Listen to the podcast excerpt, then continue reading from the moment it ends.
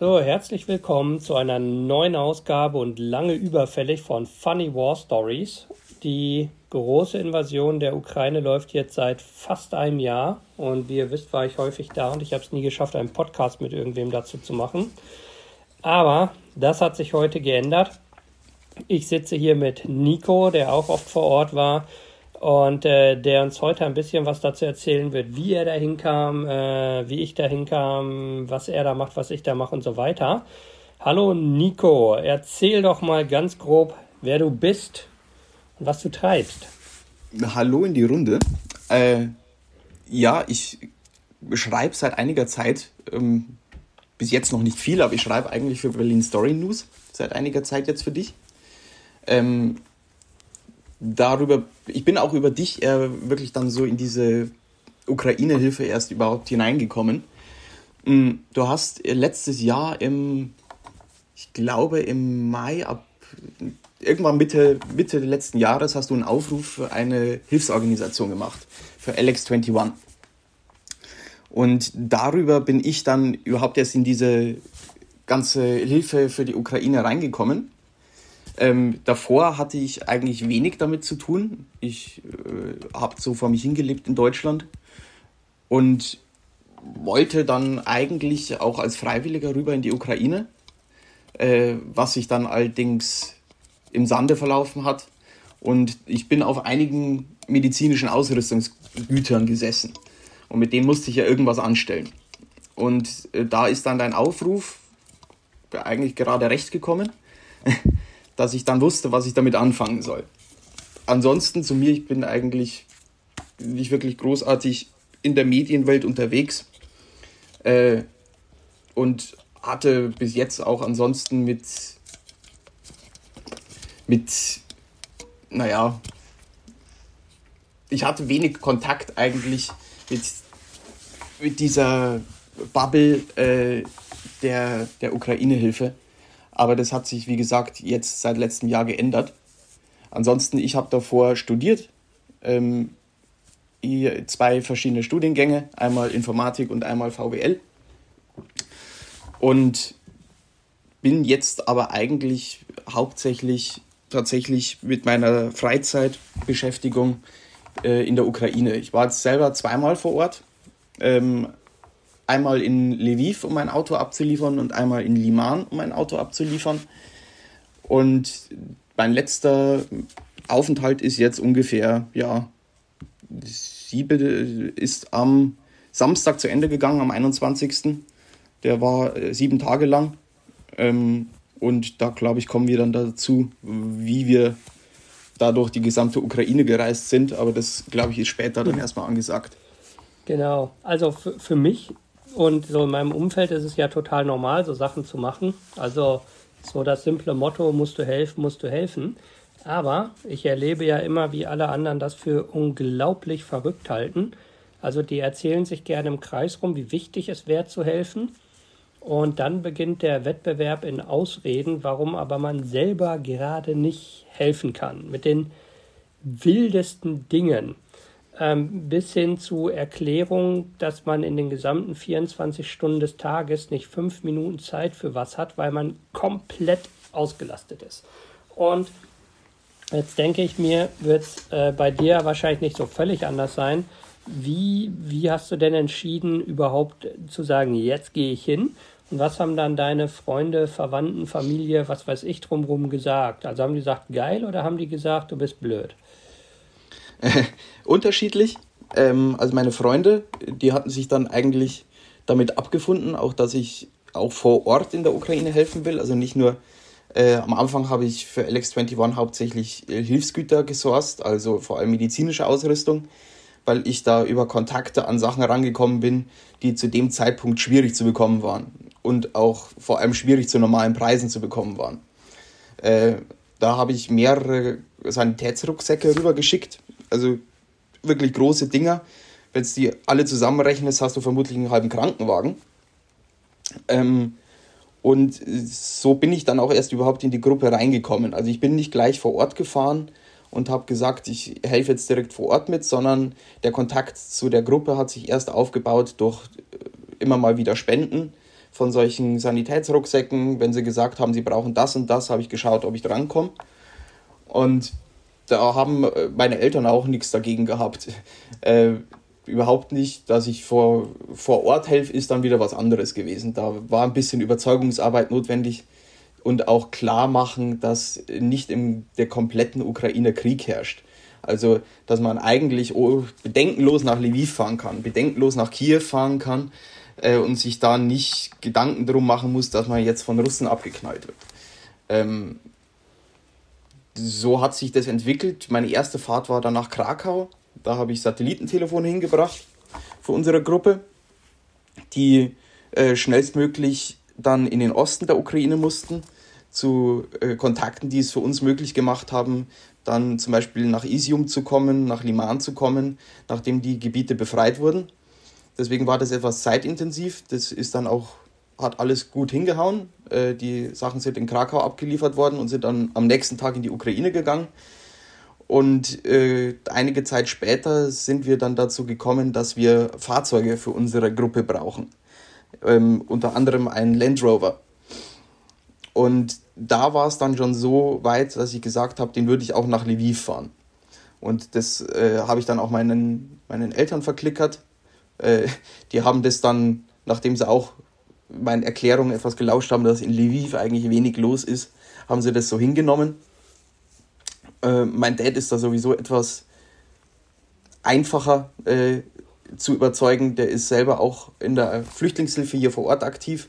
Bei meiner Mom war es etwas schwieriger aber das ist dann eigentlich alles so seinen Weg gegangen, bis ich dann nach der ersten Tour nach Lviv gesagt habe, äh, die nächste Tour, die geht nach Liman. Und Liman liegt ja schon deutlich weiter im Osten.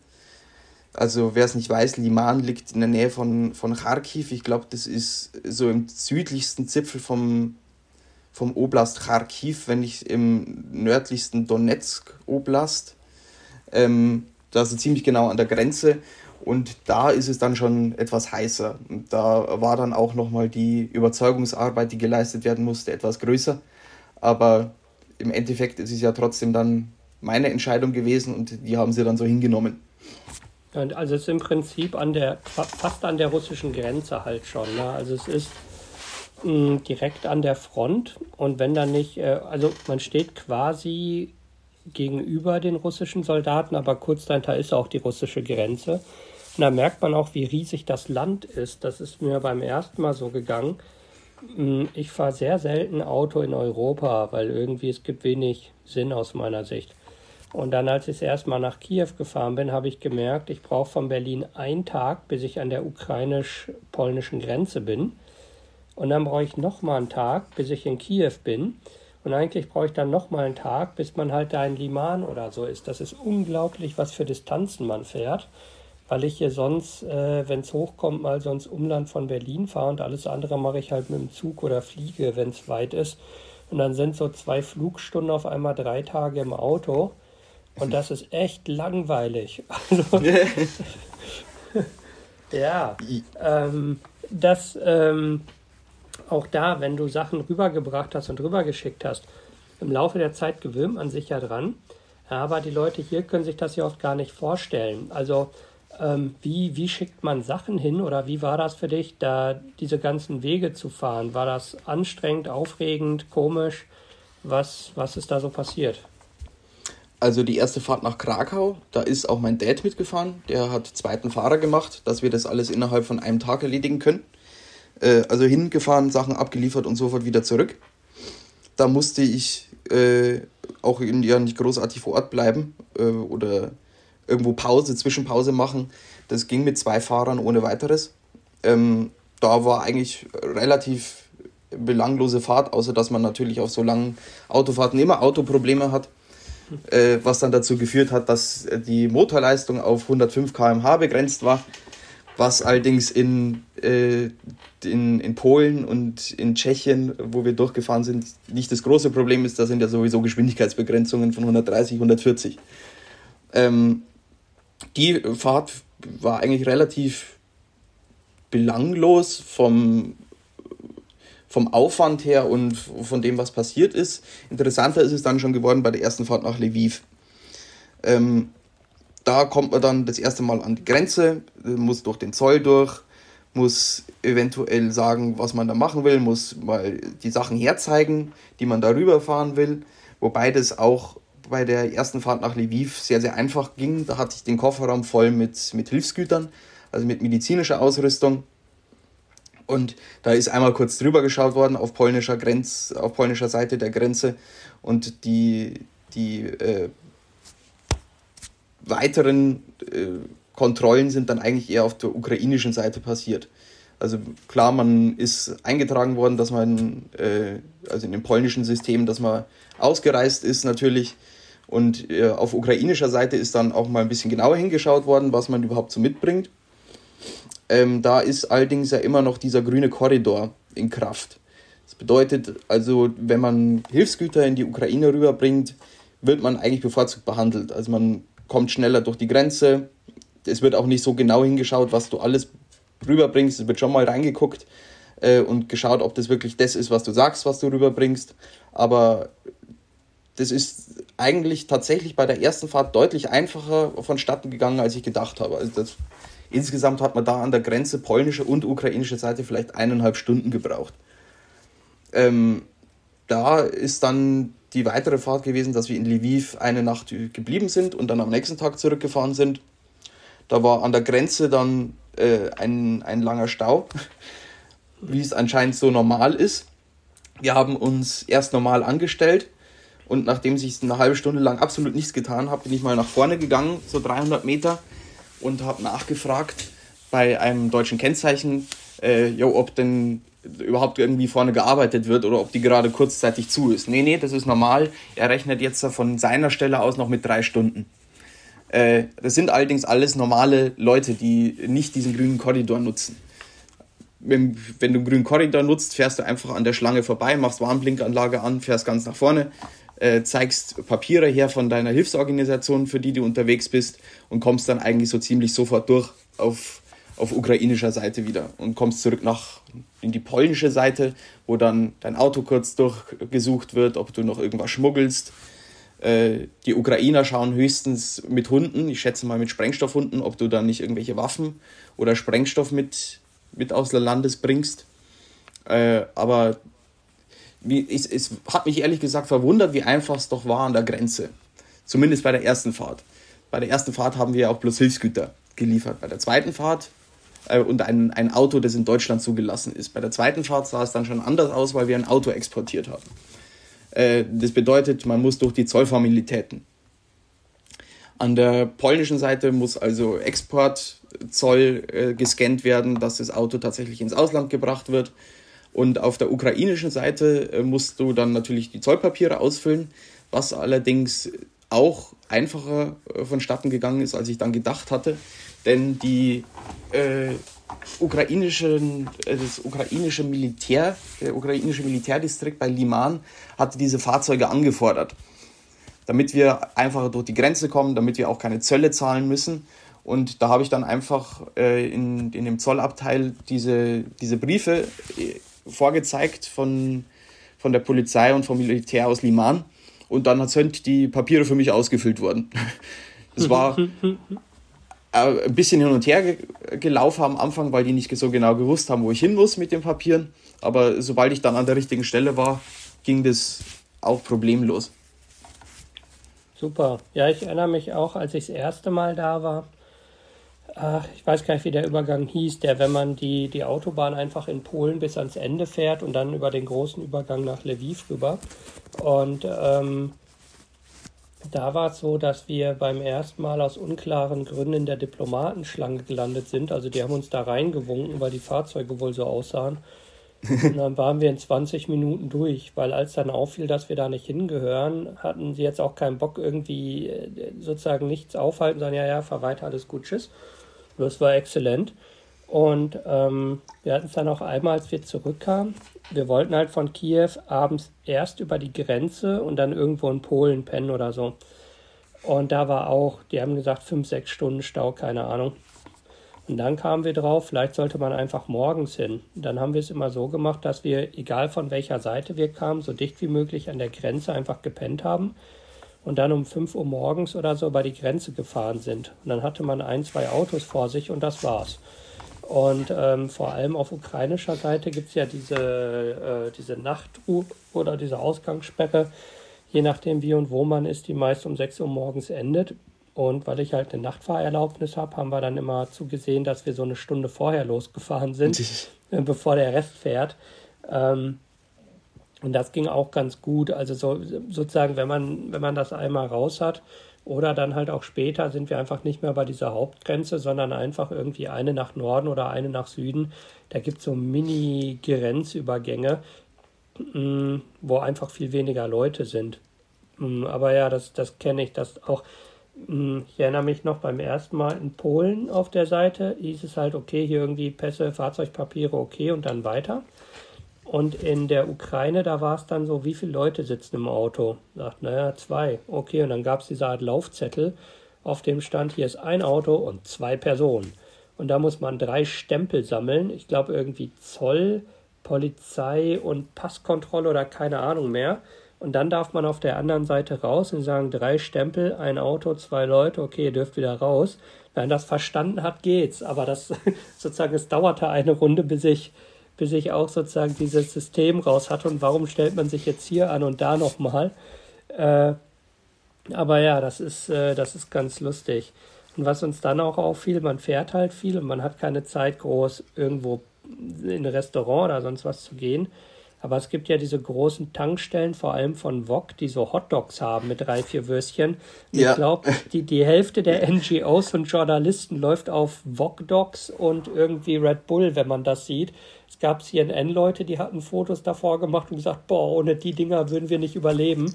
Das gleiche von irgendwie Fox, von BBC und alle sagen, ja, ja, danke für die Hotdogs und den Red Bull. Das fand ich sehr lustig, wie essentiell das für den Krieg offensichtlich ist. Die Wok-Tankstellen sind aber auch die besten. Wir haben nämlich auch irgendwann angefangen, uns hauptsächlich nur noch an die Wok zu halten, weil wir, ähm, also unsere Organisation zu Beginn des Konflikts auch mal das Problem hatte, dass äh, wir gepanschten Sprit bekommen haben. Oh, krass. Äh, und das war halt an irgendeiner, so ich, ich weiß die, die, die Tankstelle nicht mehr, äh, sie haben es mir gesagt, aber von der Kette halten wir uns seitdem halt fern. Und bei VOG hatten wir bis jetzt noch nie Probleme. Mm. Man muss aber auch noch, was mir eingefallen ist, dazu sagen, bei der zweiten Tour, die wir gemacht haben, bin ja nicht ich alleine nur gefahren. Da waren auch noch ein weiterer äh, PKW dabei und zwei LKWs. Bei den LKWs war es etwas schwieriger an der Grenze, zumindest auf polnischer Seite. Denn äh, LKW-Schlange, die wirst du vermutlich auch gesehen haben, die ja. ist ewig lang. Ja, und die ist und, ja neben der Autobahn. Also man fährt genau. quasi eine Abfahrt vorher ab und stellt sich an. Ja. Und äh, es gibt auch Seiten im Internet, wo man nachschauen kann, wie lange diese Wartezeiten ungefähr sind. Und die sind halt gut und gerne mal bei 24 Stunden für einen LKW. Wir hatten uns eigentlich darum bemüht und hatten eigentlich auch alle Papiere, die gesagt haben, ja, auch diese LKWs sind humanitäre Hilfsgüter. Sie mhm. sind, waren Müllwagen äh, für die Stadt von Liman weil äh, ich glaube, die Russen bei ihrem Abzug die Müllwagen geklaut haben. Das ist unglaublich. Ne? Und seitdem konnte kein Müll mehr wirklich aus der Stadt rausgebracht werden, was dann natürlich irgendwann sehr problematisch wird. Und äh, deswegen haben wir diese Müllwagen besorgt und wollten die mit rüberbringen, aber am ersten Grenzübergang hieß es erst, sie können diese Müllwagen gar nicht, also ein, es war ein kleinerer und ein größerer. Die kleineren können sie warum auch immer an diesem Grenzübergang gar nicht bearbeiten und der größere müsste sich halt jetzt anstellen. Also hinten bei den LKWs. Mhm. Obwohl da eigentlich, wie gesagt, dieser grüne Korridor herrschen sollte, wir Paperwork hatten, die, die ganzen Bescheinigungen von ukrainischer Seite, dass das angefordert wurde und so weiter. Und äh, wir waren mit, wie gesagt, zwei Dacia Dustern unterwegs, mit einem größeren LKW und einem kleineren und einem T6-Bus. Ähm, wir hatten es dann so gemacht, der T6-Bus war schon durch, der musste ja, weil der Bus nicht, nicht exportiert wird, das Fahrzeug, konnte er einfach durchfahren, ganz normal. Der hat dann auf der anderen Seite gewartet und ich bin dann mit meinem Dacia Duster noch durchgefahren und die anderen sind dann zu einem anderen Grenzübergang aufgebrochen äh, und wollten da ihr Glück versuchen. Hat allerdings auch nicht ge gefruchtet. Da hat es dann auch äh, zumindest bis zum nächsten Tag in der Früh gedauert, bis wir mit Hilfe von Kontakten es dann geschafft hatten, dass sie schneller durch konnten und nicht 24 Stunden warten mussten. Aber die Probleme dafür sind eigentlich hauptsächlich auf polnischer Seite immer entstanden. Also auf ukrainischer Seite gab es sowas kaum. Äh, das ist eher auf, auf polnischer Seite gewesen. Hm. Ja, bei, also ich weiß noch Ende Juni oder Ende Juli, nee, Ende Juni war das. Da lief quasi die, der steuerfreie Export von, oder also Import in die Ukraine von Fahrzeugen aus. Also es gab so eine, eine Phase, ich glaube von Februar bis Juni oder so, da konnte man Autos in die Ukraine importieren, ohne Steuern zu zahlen. Mhm. Und die Idee war halt, dass alle Leute, die Geländewagen, gepanzerte Autos und so weiter reinbringen, ähm, halt die Hilfe leisten, keine Steuern darauf zahlen. Und das ist auch unglaublich, der, der gesamte Markt in Europa war leer. Also wenn du wirklich einen beliebigen Wagen mit Allradantrieb gesucht hast, in bezahlbar, ähm, wir haben dann teilweise noch in Portugal welche gefunden, die dann irgendwie rüber mussten. Und bei gepanzerten Autos war es so, das kann man sich aus heutiger Sicht nicht mehr vorstellen. Im Dezember, bevor die Invasion losging, gab es ein Angebot von, sagen wir, mittelmäßig gut gepanzerten ähm, Landcruisern für, also Jahre alt, zehn Jahre alt, für 20.000 Euro und so Mitsubishi Pickups für 5.000 oder 6.000. Also so ausgenudelte Kisten, aber so okay. Und ich hatte die gesehen für 20.000, die Land Cruiser, und dachte, äh, die werdet ihr nicht los. Wer will denn das? Und zwei Monate später sind die gleichen für 150.000 weggegangen. Also da, also da sind Bitcoin Scheißdreck gegen in der Preisentwicklung. Wer auch immer damals zugegriffen hat. Äh, also es ist so abstrus, welche Preise auf einmal aufgerufen wurden. Ähm, ich hatte auch Wagen gesehen, zehn Jahre alte gepanzerte Landcruiser mit mehr als 100.000 Kilometern auf der Uhr die sind für mehr verkauft worden, als ihr Neupreis war, zehn Jahre vorher. Also das war halt so, so was da auf einmal auf dem Markt los war. Und, ähm, und zu der Zeit war es so, dass die Exportschlange für die Autos bei drei Tagen lag. Also wenn man sich angestellt hat. Oh Gott, okay. Und, und wir sind daran vorbeigefahren. Ich glaube, die war 15 Kilometer lang oder so. Und da liefen Leute lang, mit wie so kleinen, schmalen Werkzeugwagen, auf denen sie aber äh, Getränke und selbstgeschmierte Brote verkauft haben an die Leute, die da warten. Also das war so bizarr, die ganze Situation. Und irgendwann hieß es dann, okay, die Frist ist jetzt um, aber alle, die noch in der Schlange stehen, dürfen noch rein. Also so, weil irgendwie äh, musste man ja irgendeine Regelung finden. Das war schon, das war völlig, völlig wir, also so eine, eine der wirren Nebengeschichten des Krieges. Aber ja, diese, diese Grenzübergänge, also ist ja klar, die waren nie für solche Mengen Leute ausgelegt. Also ganz ehrlich, frag mal, wer, wer vor der Invasion überhaupt irgendwas über die Ukraine wusste. Also der Durchschnittsdeutsche wusste gerade mal, in welcher Himmelsrichtung das grob liegt. Aber Leute, die da waren, die nicht Verwandte oder so da haben, kenne ich null. Also obwohl ich Leute kenne, die viel hin und her reisen und so. Es war jetzt ja für, für Leute aus Deutschland nicht gerade eine Urlaubsregion. Ähm, das ist schon, also alles irgendwie strange. Ja. Ähm, und dann, wenn du da jetzt vor Ort warst und geholfen hast, wie, was, wie kann man sich das vorstellen? Was, was hast du da erlebt in Liman vor allem, was jetzt am dichtesten dran war? Also, ähm, kleine lustige Anekdote zum Unterschied zwischen Lviv und Kharkiv. Ähm, in Lviv ist regelmäßig der Strom ausgefallen. Also mhm. dann auch mal über mehrere Stunden. Äh, die Tage, wo ich in Kharkiv war, ist kein einziges Mal der Strom ausgefallen. Wobei man ja eigentlich denken müsste, dass in Kharkiv deutlich häufiger der Strom ausfallen müsste als in Lviv. Ja. Aber anscheinend wird, wird in, in Kharkiv versucht, so möglichst wenig Abschaltungen vorzunehmen. Äh, vermutlich auch, um da die, die Leute etwas zu unterstützen, weil die Leute in Lviv, die wissen ja, sie sind sicher. Sie brauchen ja. eigentlich keine großartige Angst haben, aber in Kharkiv ist es vielleicht noch ein bisschen anders. Also zumindest das Risiko ist höher. Äh, mhm. Es ist auch nicht wirklich exorbitant hoch, dass dort in der Stadt irgendwas passiert, aber zumindest das Risiko ist höher, dass was passiert. Und das hat mich sehr, sehr verwundert. Ähm, ja, wie gesagt, bei meiner ersten Fahrt in die Ukraine selbst war ich ja bloß in Lviv. Äh, da ging es eigentlich bloß Übergabe von, vom Fahrzeug, Pennen am nächsten Tag zurück. Bei der anderen Fahrt, da ging es dann ja durch wirklich die komplette Ukraine. Also mhm. erster Zwischenstopp ähm, war ein Treffpunkt mit den anderen Fahrzeugen, also mit den äh, zweiten Dacia und den zwei LKWs, äh, kurz vor der Grenze. Da wollten wir dann gemeinsam eigentlich über die Grenze, was dann ja nicht so ganz funktioniert hat. Ähm, ich bin dann ja noch am gleichen Tag über die Grenze gekommen mit dem T6-Bus. Wir sind dann nach Lviv gefahren äh, und haben da dann genächtigt und auf die anderen gewartet. Und als die dann am nächsten Tag über die Grenze gekommen sind, haben gleich unsere ukrainischen Fahrer übernommen. Also eigentlich freiwillige Fahrer, die Richard äh, aufgetrieben hatte. Zur Info, Richard ist einer der Mitgründer von LX21 äh, und der ist ganz gut vernetzt in diesen ganzen Gruppen, in diesen WhatsApp-Gruppen, mhm. Facebook-Gruppen und äh, da hat er drei Fahrer aufgetrieben, äh, zwei für den LKW und einen für den Dacia, weil die anderen Jungs, die aus Deutschland die Wagen gebracht haben, beziehungsweise auch einen LKW aus Polen, äh, die wollten nicht mit nach Liman fahren. Die mussten aber auch arbeiten, die hatten zeitlich keine Zeit und äh, wo, denen war es vielleicht auch nicht ganz so geheuer, unbedingt nach Liman zu fahren.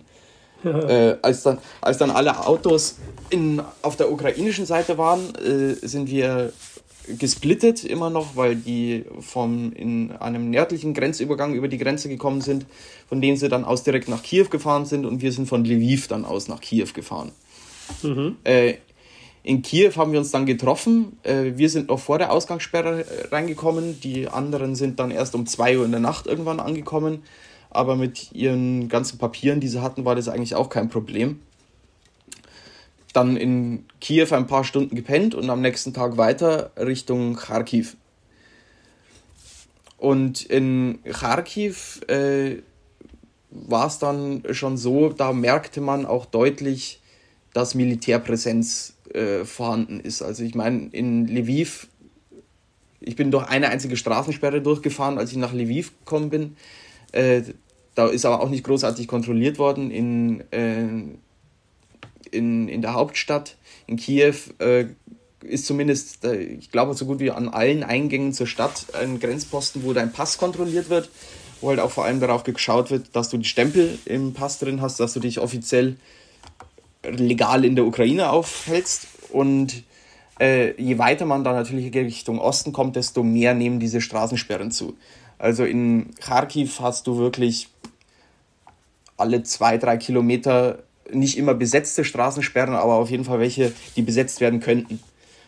Mm. Und da sind auch deutlich mehr Militärfahrzeuge unterwegs. Also da merkt man dann so langsam ein bisschen, was für eine Region man sich aufhält. Aber wie gesagt, vom Strom her war, war Lviv schlimmer als Kharkiv. Äh, und in Kharkiv haben wir dann einen Tag Pause gemacht, damit sich alle nochmal entspannen konnten, bevor es dann am nächsten Tag Richtung Liman weitergegangen ist. Und ja, dann zu Liman. Das ist, wie wir ja am Anfang schon erzählt haben, relativ nahe an der Kampfgrenze ähm, und auch an, an der russischen Grenze. Ähm, wir haben auf einem Berg davor gehalten und haben dann unsere Ausrüstung angelegt, also unsere Schutzausrüstung, also Westen äh, und Helme und sind dann die letzten, ja, ich würde mal tippen, 15 Kilometer, 20 Kilometer dann auch schon mit den Westen gefahren. Äh, einfach aus, aus Sicherheit und man hat auch da dann schon gesehen, die Straßen sind halt gepflastert mit zerstörten Fahrzeugen, mit kaputten Panzern, mit umgefallenen Bussen zivilen Fahrzeugen, die zerschossen sind und ausgebrannt. Und äh, da kommt einem dann auch erstmal so wirklich in den Sinn, dieses Gebiet war vor ein paar Monaten noch unter russischer Besatzung. In Kiew siehst du eigentlich kaum etwas, also dass da irgendwas zerstört wäre oder dass, dass irgendwelche Straßen gesperrt werden, weil da mal Raketen eingeschlagen sind. Davon bekommst du da eigentlich kaum was mit. In in die Richtung Osten weiter, dann kommst du eigentlich erstmal so ein richtiges Gefühl, was da unter russischer Besatzung passiert ist.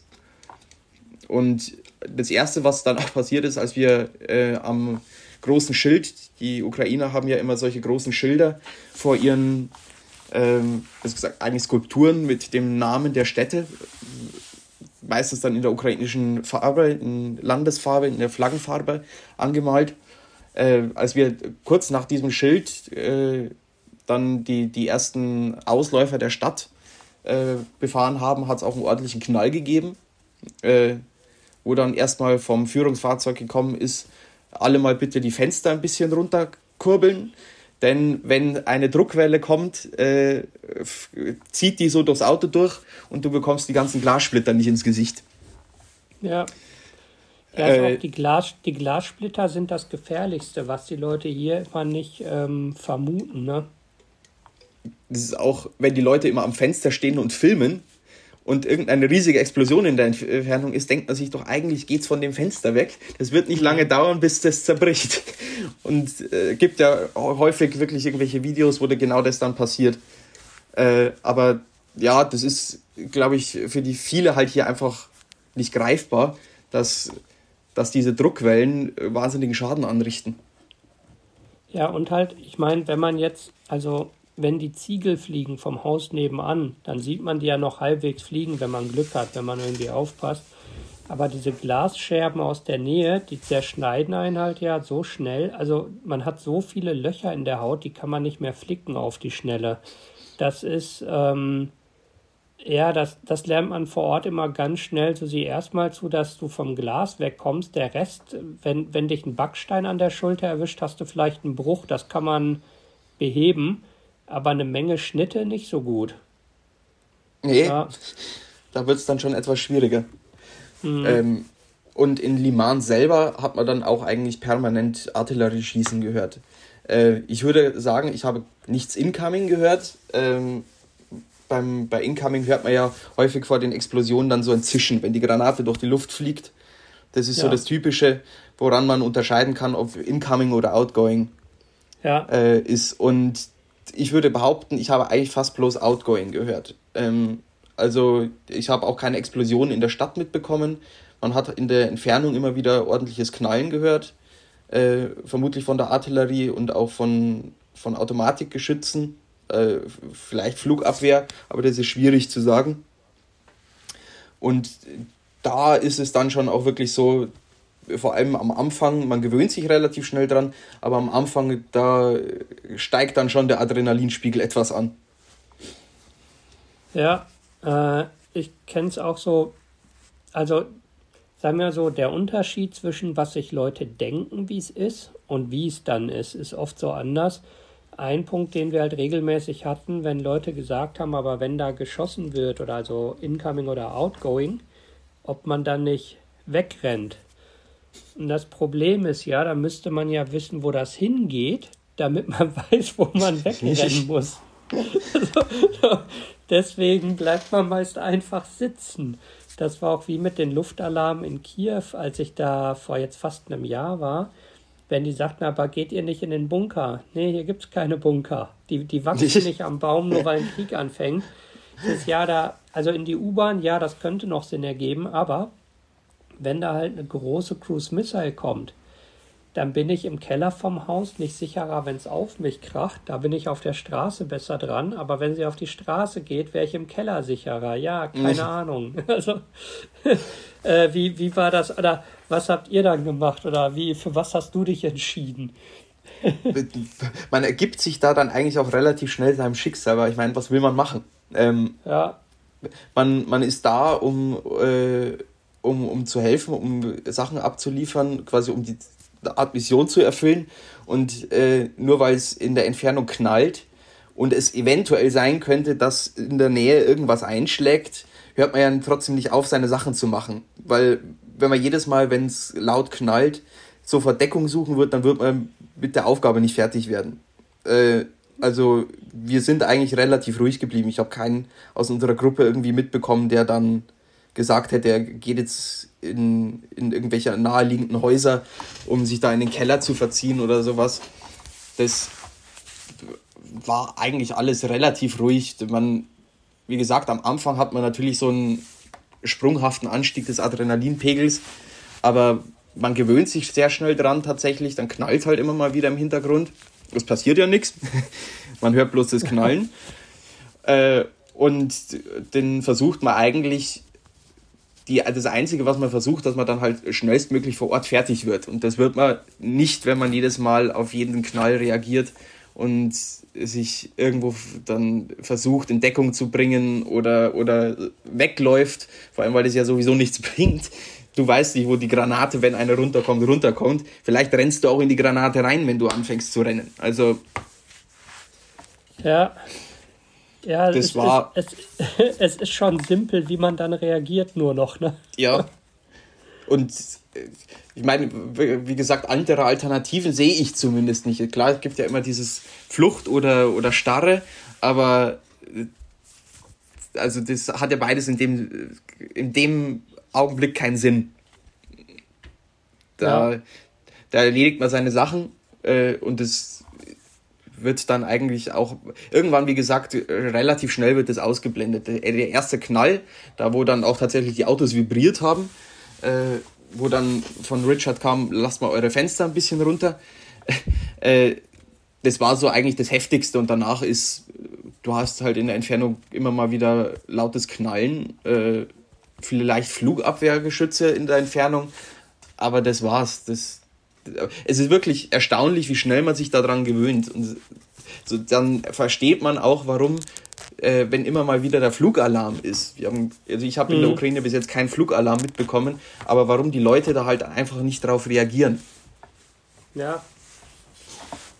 Ja, ja, also wir hatten es auch, also die App natürlich und dann die Sirenen, wo ich auch denke, hey, im Gegensatz zu Deutschland, es gibt eine App, die funktioniert und es gibt Sirenen, die funktionieren.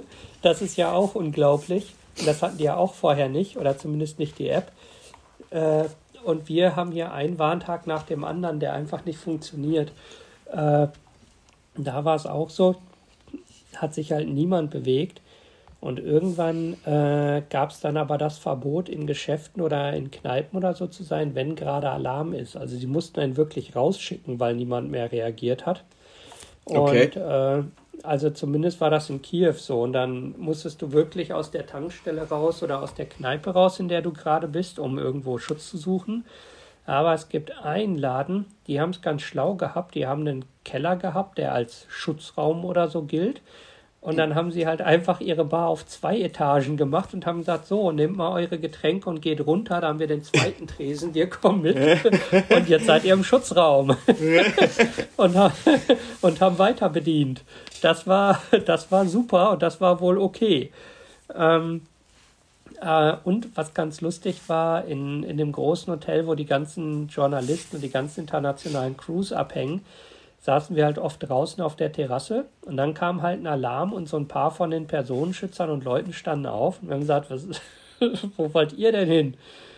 Und die haben gesagt, ja, nee, das ist Blödsinn, aber wir haben so Compliance-Regeln im Unternehmen und äh. wenn so ein Alarm ist, sagt, ja, ey, geil, dann viel Spaß, tschüss, wir sehen uns in einer Stunde.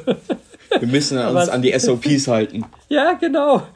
Und irgendwie, es war so, also in dem Fall halt echt lächerlich, weil du stehst halt links oder rechts in der Bombe, aber es ist eigentlich, nee. es ist eigentlich total egal, wo du hingehst. Ja. Ja, das ist, wie gesagt, dieser äh, Gedanke äh, nimmt einen dann ziemlich schnell ein. Es bringt ja sowieso nichts, irgendwas zu machen. Rennen bringt nichts, äh, angewurzelt stehen bleiben bringt nichts, in den Keller gehen bringt meistens nichts. Oder es kommt drauf an, aber es, es kann helfen, muss nicht helfen, es kann schlimmer machen und dann, dann gib einfach seinen, seinen Geschäften weiter nach. Ich meine, das war bei dir vermutlich, du warst ja vor drei Monaten das letzte Mal in der Ukraine. Ne? Ja, ja, genau. Ähm, war es ja auch noch nicht vermutlich so, dass überall Generatoren rumgestanden sind. Nee, nee, das war das, direkt davor. Und da musste ich nach Kurdistan ein paar Mal und da hat sich die Lage total verändert, ja also das ist jetzt auch im Straßenbild eigentlich überall angekommen, dass vor größeren Geschäften, äh, vor Restaurants ähm, oder auch teilweise vor irgendwelchen kleinen Buden äh, einfach halt draußen ein Generator steht, der wird dann angeschmissen, wenn der Strom weg ist, damit zumindest noch so ein Grundbetrieb aufrechterhalten bleiben kann. Ähm, die Restaurants haben inzwischen auch Karten, wo sie ausschreiben, das und das können wir machen, wenn kein Strom da ist. Äh, und da, äh, die Passen, diese Anpassungsfähigkeit, die man da erlebt, die ist der Wahnsinn. Ja, das dachte ich auch. Ich war ja, ähm, wir waren durch Zufall mit die ersten, die über die Autobahn von Lviv nach äh, Kiew gefahren sind, nachdem die Russen gerade eben abgezogen waren. Also die Autobahn war halt eigentlich noch gesperrt, aber wir haben die Soldaten gefragt, können wir da langfahren? Und die sagten ja, also seid halt vorsichtig, aber mach. Also es war so frisch der Abzug, dass wir wirklich noch zwischen Leichen und abgeschossenen Fahrzeugen durchfahren mussten, was halt vorher auch nicht so klar war, dass da noch gar nichts geräumt war. Und zu der Zeit kamen wir dann nach Kiew, als es noch Roadblocks rund um Kiew gab und es gab ein, das war gar kein Roadblock, das war so ein 100 Meter langer Bereich, der nur voll Panzersperren lag und wo du 100 Meter quasi zickzack gefahren bist, um nach Kiew reinzukommen. Also unglaublich. Und dann kamen wir in Kiew an und da hatten die ersten Kneipen wieder auf. Also so, ich halt auch dachte so, okay, ihr habt echt, man, man, kann quasi noch die Rücklichter von den russischen Panzern sehen und sagen, alles klar, Bäckerei auf, Geschäft auf, los geht's, Party on. Da habe ich auch gedacht, das ist unglaublich. Und dann auch dieses, äh, also die Versorgung war ja okay, aber es gab dauernd irgendwelche Sachen nicht. Dann war auch so, einer, mit dem ich da war, wollte einen Gin Tonic trinken und der Kellner sagt halt, äh, ja, Gin kann ich dir geben, aber die Russen haben die Tonic-Fabrik bombardiert. so, und das war halt nicht irgendein blöder Scherz, sondern das war halt voller Ernst. Ne?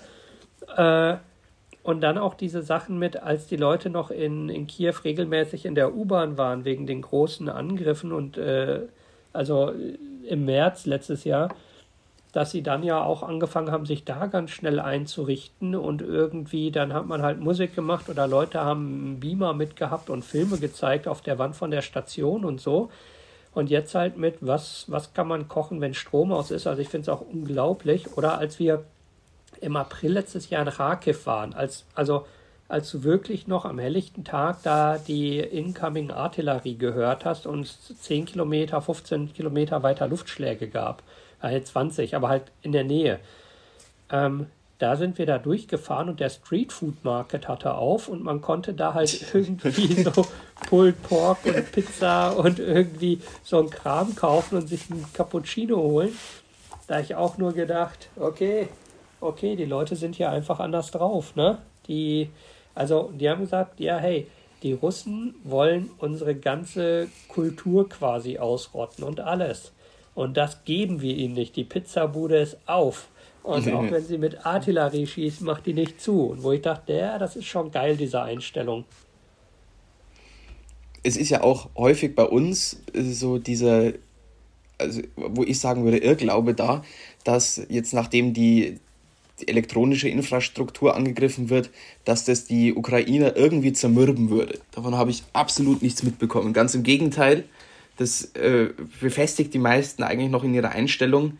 Also äh, Putin, wir geben ihm keinen Zentimeter unseres Landes, äh, weil häufig denken, also in Deutschland denken sich nur zumindest sehr viele, ja, wenn ich halt keinen Strom mehr habe, was mache ich dann? Und wenn ich lange keinen Strom mehr habe, dann sage ich vielleicht auch irgendwann mal zu unserer, zur, zur Regierung, wir müssen jetzt vielleicht mal irgendwelche Zugeständnisse machen. Das ist ja auch die, dieser, der Sinn und Zweck dieses, dieser Angriffe auf die äh, elektronische Infrastruktur, um über die Bevölkerung dann Druck auf die Regierung aufzubauen. Und davon habe ich in der Ukraine absolut nichts mitbekommen. Der, ich habe keinen Ukrainer getroffen, der gesagt hätte, ja, jetzt seitdem die Angriffe auf, auf unsere äh, Generatoren, Umspannwerke und sowas begonnen haben, hat sich seine Einstellung ins ins, ins Negative geändert. Ganz im Gegenteil, die sind eigentlich noch überzeugter davon, dass sie Putin auf keinen Fall auch nur einen Zentimeter ihres Landes geben werden. Und da haben auch, wie gesagt, die Bomben auf die Infrastruktur nichts geändert. Ja, das fand ich auch spannend, weil mir viele Leute vor Ort erzählt haben, klar haben sie da zig Parteien, die sich streiten wie sonst was, also politische Parteien und Nachbarn und alles wie in jedem Land. Aber in dem Moment, als die Invasion kam, haben alle gesagt, warte mal, die kleinen Scheißsachen können wir auch noch später klären. jetzt, jetzt gehen wir erstmal russische Armee abknallen zusammen. Ähm, und die sagten auch, das hat so einen halben Tag gedauert und es war total klar, wir lassen jetzt mal den ganzen Scheiß sein, der gerade so sonst im Alltag ein quasi spaltet. Und jetzt geht es erstmal gegen die und alles andere klären wir, wenn das Land wieder befreit ist. Und da habe ich auch gedacht, ui, Respekt, weil das muss dann ja auch erstmal klappen. Also wenn man da ist, ist das ja wie immer alles normal. Das sieht man und das ist so. Aber ich denke auch, also von Anfang an habe ich gedacht, wie wäre das wohl in Deutschland? Also erstmal denke ich, ich, so leid es mir tut, aber ich kann mir nicht vorstellen, dass unsere Regierung, also stell dir mal voll Scholz vor, der vor der Kamera steht und sagt, ich brauche keine Mitfahrgelegenheit, ich brauche eine Knarre. Wo ich denke, nee, Gott, weil der wäre schon nicht mehr da, wenn die Kamera kommt. Also, genau, ja. So, und dann müsste man erstmal knobeln, wer heute wieder Verteidigungsminister ist, weil da wieder drei andere dran waren in der Zwischenzeit. Und dann gibt keiner der Bundeswehrbefehle und der eine Teil der Bundeswehr ist irgendwie schlecht ausgebildet und die anderen haben irgendwie kein Equipment. Und die, die was können und Equipment haben, die kriegen dann keinen klaren Auftrag, weil man nicht weiß, ob man die schicken will. Also so irgendwie von vorne bis hinten irgendwie kann, also meine Vermutung war ja immer, dass, dass Scholz irgendwie der Gouverneur vom Oblast Berlin wird und, ähm, und damit hat sich der Krieg dann erledigt. Aber viel mehr kann ich mir da nicht vorstellen. Und ich meine, die Ukraine ist ja auch politisch und sozial und alles auch total divers und vor allem zerstritten und so. Äh, also es ist ja nicht, dass man sagt, hey, die, die mögen sich doch alle und tanzen sonst immer zusammen im Kreis oder so, sondern die haben genauso Probleme wie hier. Und die hatten halt vor zehn Jahren noch eine Armee, die war so kaputt, das kann man sich nicht vorstellen. Und vor allem, wenn man den Unterschied sieht zwischen, wie die Krim in ein paar Tagen übernommen wurde und wie jetzt noch nichts richtig übernommen wurde, sagt man, okay, da hat sich was getan in den acht Jahren dazwischen und zwar ganz gewaltig. Ähm, das, also, da, äh, das jedes Mal, wenn ich sehe, denke ich auch, meine Güte, und zwar von, von den einfachsten Leuten, die irgendwo rumstehen, bis hin zu den Politikern, die geben alle eine ordentliche Figur ab. Also das ist äh, faszinierend, das zu sehen, ja. Ja, und vor allem, ähm, in was für einem Tempo das gegangen ist, nachdem das der, der Überfall auf die Krim und die, die Aufständischen im, im Donbass äh, dann angefangen haben zu kämpfen, wie schnell sich dann auch die Armee wirklich umgekrempelt hat. Und ja. auch wie das mit der Korruption deutlich zurückgegangen ist. Ich meine, es gibt immer noch genügend Korruption in der Ukraine, ähm, aber es ist ja immer so verschrien gewesen, dass die Polizei so wahnsinnig korrupt ist in der Ukraine. Ja. Das, äh, und wir arbeiten eigentlich ziemlich viel mit der ukrainischen Polizei zusammen, weil wir sagen, die Polizisten sind häufig die, die trotzdem in den Städten geblieben sind, auch obwohl die Russen gekommen ja. sind, sie, die sind da geblieben und haben sich dann so gut es ging versucht darum zu kümmern. Ja. Ohne dass sie mit den Russen ko äh, kollaboriert haben oder ähnliches. Ja. Und äh, dieser, dieser Angriff hat, glaube ich, eigentlich den, den Supercharge eingelegt, um von diesen ganzen Altlasten wegzukommen. Ja, es gab auch, ich habe die Story leider äh, vorhin nicht ganz gelesen, aber ähm, da hatte auch jemand geschrieben, der aus der Ukraine kommt. Es gab jetzt irgendwie einen Fall, dass ein ranghoher Beamter rausgekickt wurde und das untersucht wird, dass es er hat irgendeinen Auftrag vergeben und ganz offensichtlich an jemanden, der viel zu teuer geboten hat und der sich wahrscheinlich was in die Tasche steckt. Das Ganze ging los, weil ein sozusagen mittelhoher Polizist das gemeldet hat sagte, vor ein paar Jahren hätte niemand so einem mittelhohen Polizisten überhaupt zugehört. Da hätte es schon sehr weit oben sein müssen. Sagte, und wenn, dann hätte es eine zehn Jahre Investi äh, Investigation gegeben und dann hätte man drei Jahre einen Bericht geschrieben und dann wäre nichts bei rumgekommen. Und heute ist es so, der meldet das, das scheint valide und der ranghohe Politiker fliegt raus und alles wird relativ öffentlich diskutiert, wo ich auch denke, okay, das ist doch ein guter Fortschritt halt auch, wenn die Ukraine in die EU will, also irgendwann mal.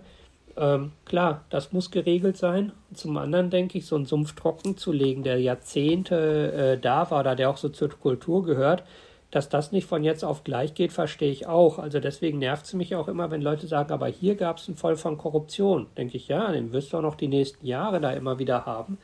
Aber ja. die Frage ist doch nicht, ob du handverlesen einen Fall findest, sondern ob es im Allgemeinen besser wird und dass das dauert. Also und auch, dass Zelensky selbst Schulfreunde und so aus wichtigen Ämtern kickt, weil er sagt, das geht nicht. Ich denke, das ist schon, äh, das haben wir nicht mal in Deutschland. Also guck dir mal an, was wir hier an, an Vorwürfen haben oder mit der ganzen Nord Stream 2 Sache und dieser Stiftung und dieser ganzen Scheiße. Das wird zwar öffentlich diskutiert, aber da passiert ja nichts richtig. Oder halt seit Jahren mit Gerhard Schröder, wo es immer hieß, liebe SPD, und ihr wollt den nicht rausschmeißen, und dann hieß es, ja, jemand rausschmeißt, ist schwierig. Ist sehr gut, dass man Leute sehr schwierig aus Parteien rauswerfen kann, klar. Aber macht doch das Verfahren, um zu zeigen, ihr wollt ihn loswerden und lasst ihn doch nicht mehr bei Parteitagen auftreten, also schon nach dem Überfall auf die Krim. Aber nicht mal das ist passiert und äh, das ist, weiß ich nicht äh, also an so vielen Stellen, wo ich denke, okay, wir haben nicht diese offene und krasse Korruption, aber wir haben genug andere Scheiße, die hier läuft. Äh, so, da sollten wir erstmal hier aufräumen. Und der Fortschritt da, also alles, was ich dazu sehe und lese, ist halt extrem. Also und zwar in allen Bereichen, wenn es Probleme gibt, wenn die wahrgenommen werden, dann gehen sie die jetzt an äh, und halt überhaupt Probleme angehen ist ja eine Sache, die es da bei der Regierung 2013 oder so nicht, nicht so gab. Nee. Da, da, da hat man gesagt, hier gibt es Korruption, da ist meine Kontonummer. Äh. Nee. ja, ja, das, das ist, wie, das ist, Putin hat da eigentlich genau das geschafft, was er verhindern wollte. Er hat äh, die Ukraine erstens zusammengebracht und dann auch gleichzeitig noch äh, auf dem Weg Richtung Westen quasi äh, einen richtig schönen Schubser gegeben. Dass, ja, und, dass die und der NATO geholfen. Nochmal schön ein paar Länder. die NATO-Osterweiterung. Ja, das ist übrigens auch sehr lustig, womit man Leute ja in den Wahnsinn treiben kann, obwohl es so simpel ist. Die NATO ist seit 1952 nicht mehr nach Osten erweitert worden. 1952 war die Ostgrenze der Türkei der östlichste Punkt der NATO. Der ist es heute noch. Mhm. Da hat sich nichts getan. ist alles okay. Und das ist so kurz vor Georgien oder so, so auf der Karte, also in der Ecke da hinten. Da ist noch ein ganzes Stück, was man äh, machen kann ohne Osterweiterung. Und zum anderen denke ich mir, ey, wenn jemand in der NATO sein will, soll er doch in der NATO sein. Also ich finde, das ganze Argument ist ja auch immer so gaga. Wenn es heißt, ja, ja, der musste angreifen wegen der NATO, ja, aber die Ukraine ist doch gar nicht in der NATO. Also irgendwie, es ist so von vorne bis hinten so bescheuert einfach nur. Aber gut, das, das kennen wir ja. Die Diskussion zu vielen von den Dingen in Deutschland ist ja auch nicht so, äh, nicht so bahnbrechend. Gut, zurück zu dir.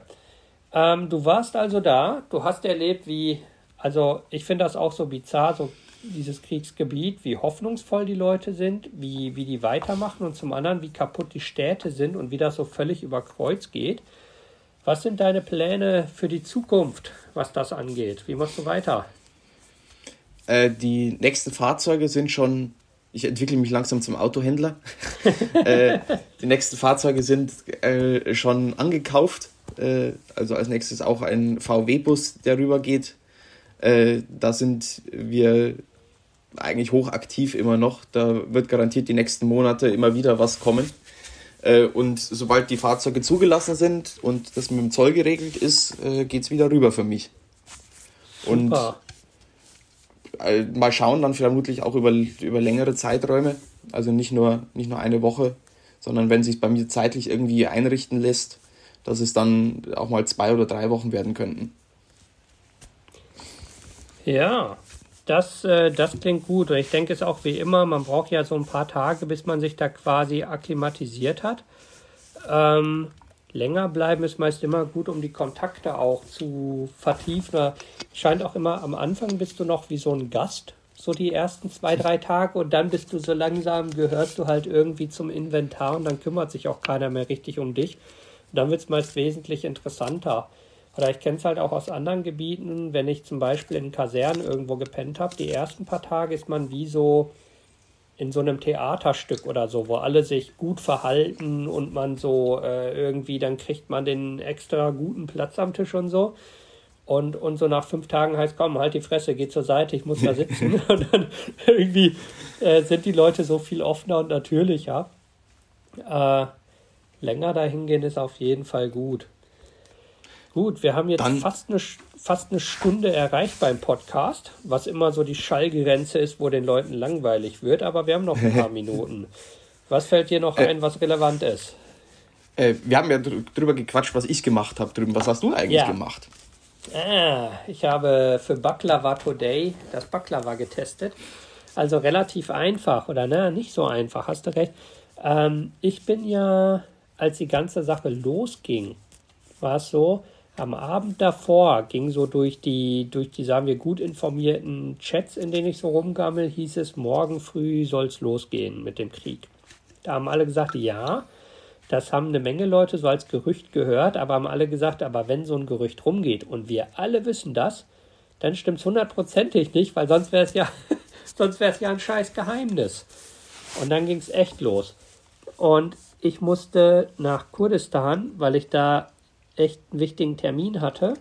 Habe aber gedacht, okay, dann nehme ich alle schusssicheren Westen und Helme und so, die ich in Kurdistan gelagert hatte, für wenn wir mit dem Team dahin gehen, mal mit, weil die brauchen wir hier. Und dann haben mich alle Leute angerufen und gesagt, ich brauche eine Weste, ich brauche einen Helm, ich brauche eine Weste, ich brauche einen Helm. Natürlich haben die Leute keinen blassen Dunst und sie wollen dann immer NIJ4. Das ist so wie wenn jemand sagt, ich brauche ein Auto, ich will ein Ferrari. Wenn man sagt, brauchst du den? Ja, weil der ist schnell.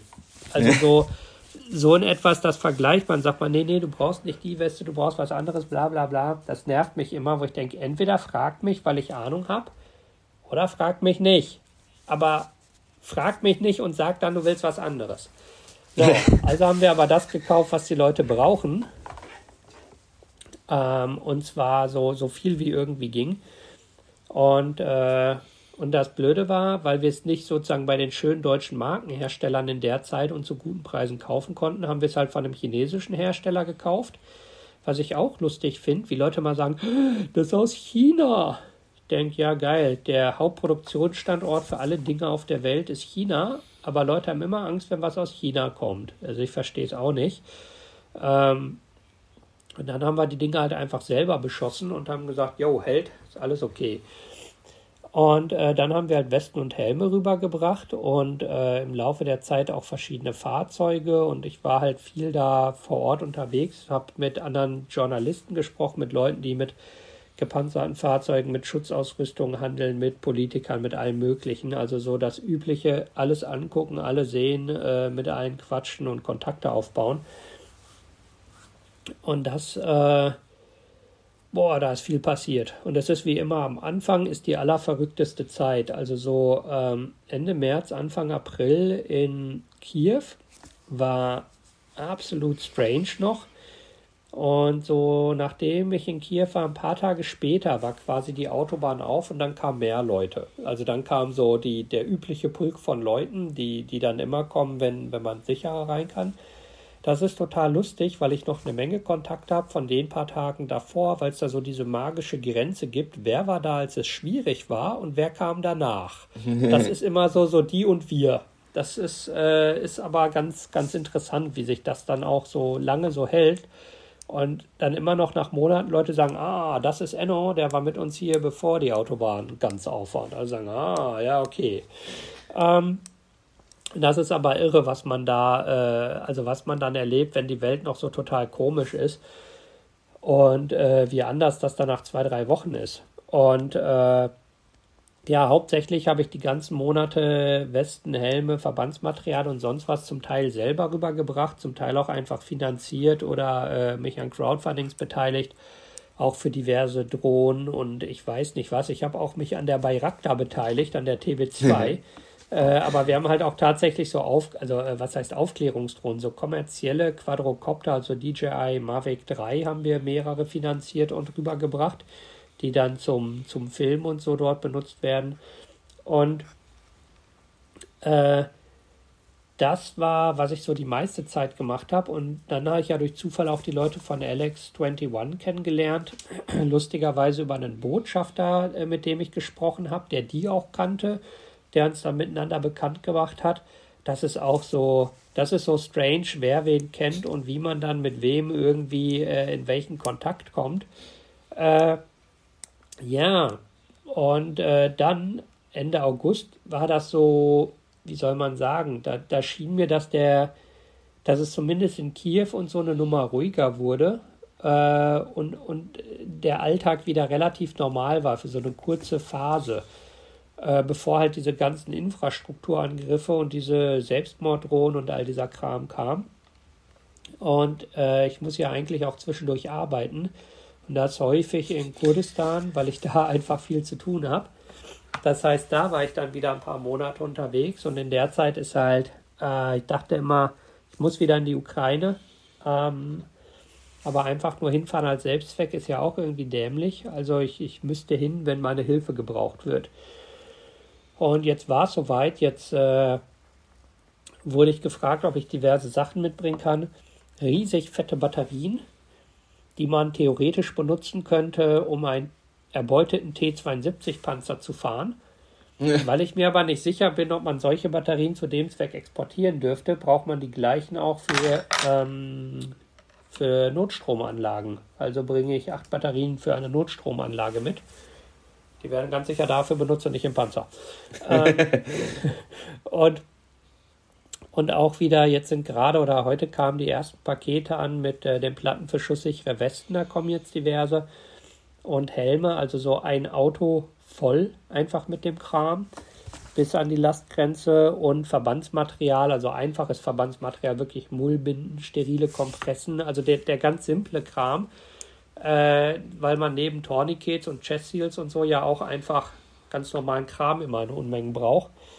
Äh, und all dieser Kram kommt halt ins Auto und dann fahre ich zusammen mit anderen Leuten rüber und äh, dann verteilen wir das halt, also in dem Fall nördlich von Kiew, weil das halt, wenn wirklich Belarus in den Krieg reingezogen wird oder mitmacht oder wie man das genau formulieren will, äh, dann, äh, dann ist das halt, wo es knallt. Und äh, zurzeit sieht ja alles danach aus, dass irgendwie von da die nächste Welle kommt und vielleicht auch auf Lviv geht, um die, die ganzen Straßen da abzuschneiden, was richtig hart wäre, weil bisher kann man ja quasi quer durchs Land total sicher fahren. Und wenn die sozusagen von Norden her bis Lviv runterziehen würden, dann wäre auf einmal äh, weite Teile der Ukraine abgeschnitten und man könnte nur noch ganz unten über irgendwie Moldau oder so rein. Das wäre schon also da könnte sich dramatisch was ändern, wenn die das irgendwie auf die Kette kriegen, was ich mir nicht vorstellen kann. Ich auch nicht. Das, also, aber, aber ich habe auch, ich habe auch noch äh, zwei Monate vor der Invasion gesagt, ich glaube nicht, dass was passiert. Ich dachte, Putin macht einen riesen Tamtam und fährt dann Soldaten auf und dann schickt er die von rechts nach links an der Grenze und von links nach rechts und dann fliegt er mit Flugzeugen dicht an die Grenze und macht irgend so einen Schrott. Aber ich hätte nicht gedacht, dass es zu so einer Invasion kommt. Also weil ich dachte, so blöd kann der überhaupt nicht sein. Also so, so mhm. dämlich kann kein Mensch sein. Aber das alte Problem von so Diktatoren, die nur noch Ja-Sager um sich rum haben und die das glauben, was sie glauben wollen, ähm, ja, deswegen gebe ich da keine, keine richtigen Tipps mehr ab. Deswegen bin ich da inzwischen sehr, sehr vorsichtig geworden. Gut, ich würde sagen, das Wichtigste haben wir. Und sonst, wenn du nächstes Mal fährst, sag Bescheid. Wenn ich kann, wenn ich schaffe, komme ich mit und dann machen wir einfach mal einen Podcast direkt da, wo es abgeht. Dann haben wir auch nicht so viele technische Probleme.